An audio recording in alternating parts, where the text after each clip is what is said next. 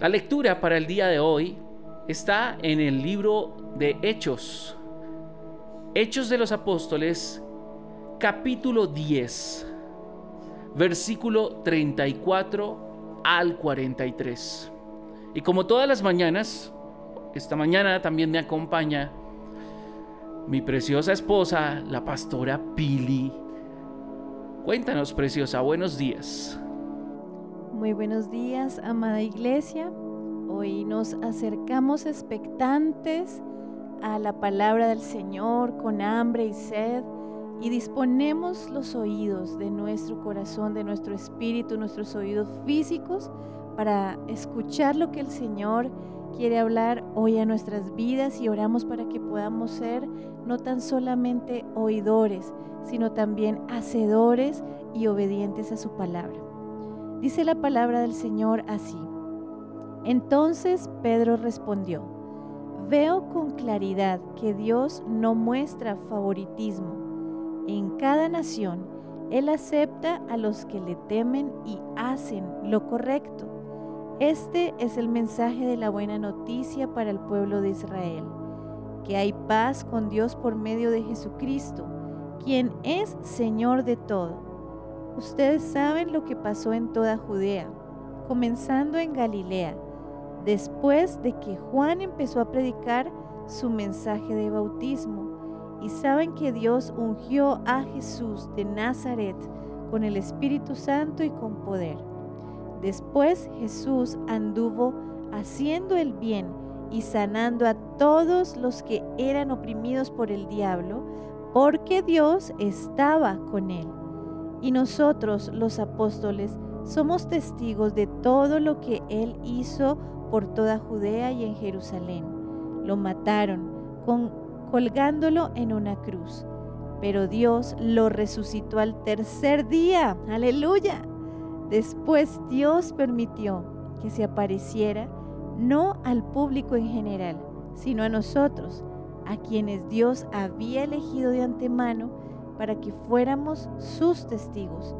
Nosotros fuimos los que comimos y bebimos con Él después de que se levantó de los muertos, y Él nos ordenó que predicáramos en todas partes y diéramos testimonio de que Jesús es a quien Dios designó para ser el juez de todos, de los que están vivos y de los muertos.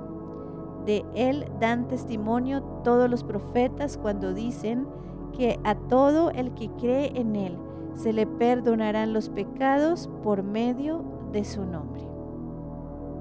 Muchas gracias, preciosa mía, por acompañarnos en esta lectura.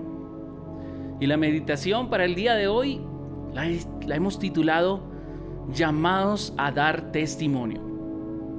Y quiero resaltar de lo que hemos leído el versículo 42 que dice, y Él nos ordenó que predicáramos en todas partes y diéramos testimonio que Jesús es a quien Dios designó para ser el juez de todos, de los que están vivos y de los que están muertos.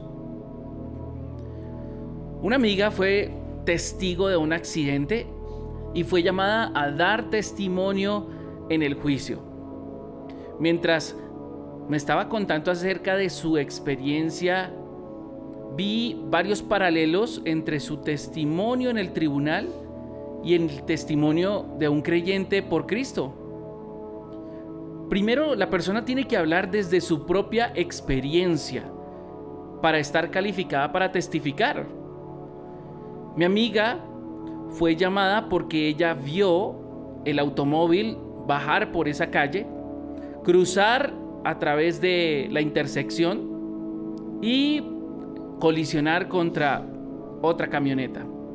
De la misma manera, cuando hemos visto lo que Cristo puede hacer en nuestras vidas o en las vidas de otros, podemos testificar acerca de Él cuando lo hemos visto. Segundo, la segunda razón es que cada uno de los ciudadanos tiene el poder de dar testimonio. Tenemos una obligación para con la sociedad si somos testigos de un crimen. De la misma manera los que hemos conocido el poder de Cristo para transformarnos, también les debemos a los demás darles testimonio de esa información.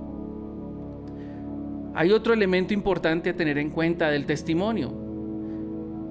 En la vida civil, los testigos son llamados para que digan la verdad. No se admiten mentiras, ni adornos, ni tampoco falsas pretensiones. Los testigos de Cristo, como nosotros, también debemos declarar la verdad lisa y llana, tal cual como sucedieron las cosas. Cuarto, el testimonio personal siempre va a marcar una diferencia. El testimonio de esta amiga llevó a un veredicto justo al juez. De la misma manera, una palabra acerca de Cristo puede llevar a alguien al veredicto de Dios para el pecador que se ha arrepentido, justificado por la gracia en Cristo Jesús por medio de tu fe. ¿Cierto? A veces puede que nos sintamos, mm, no sé, un poco incómodos acerca de manifestarnos abiertamente. Pero lo que nosotros podamos testificar a otros puede influenciar perfectamente el destino eterno de otra persona. Así que yo les invito a que hablemos abiertamente cuando seamos llamados a dar testimonio. Muchas veces decimos, pero ¿para qué volverle a decir a esa persona? Bueno, recuerda que la gota no parte la piedra por su contundencia, parte la piedra por su insistencia. Eso significa que muchas veces parece que nuestro testimonio no va a tener mayor relevancia en la vida de esa persona. Sin embargo, sigue testificando. Porque esas gotas son las que Dios usa para ablandar el corazón de las personas. Testifica. Recuerda esto.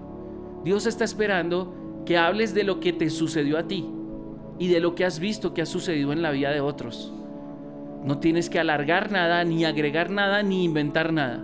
Solo contar lo que Él está haciendo o lo que Él hizo contigo. Tal vez estás pasando por un momento roto en tu vida.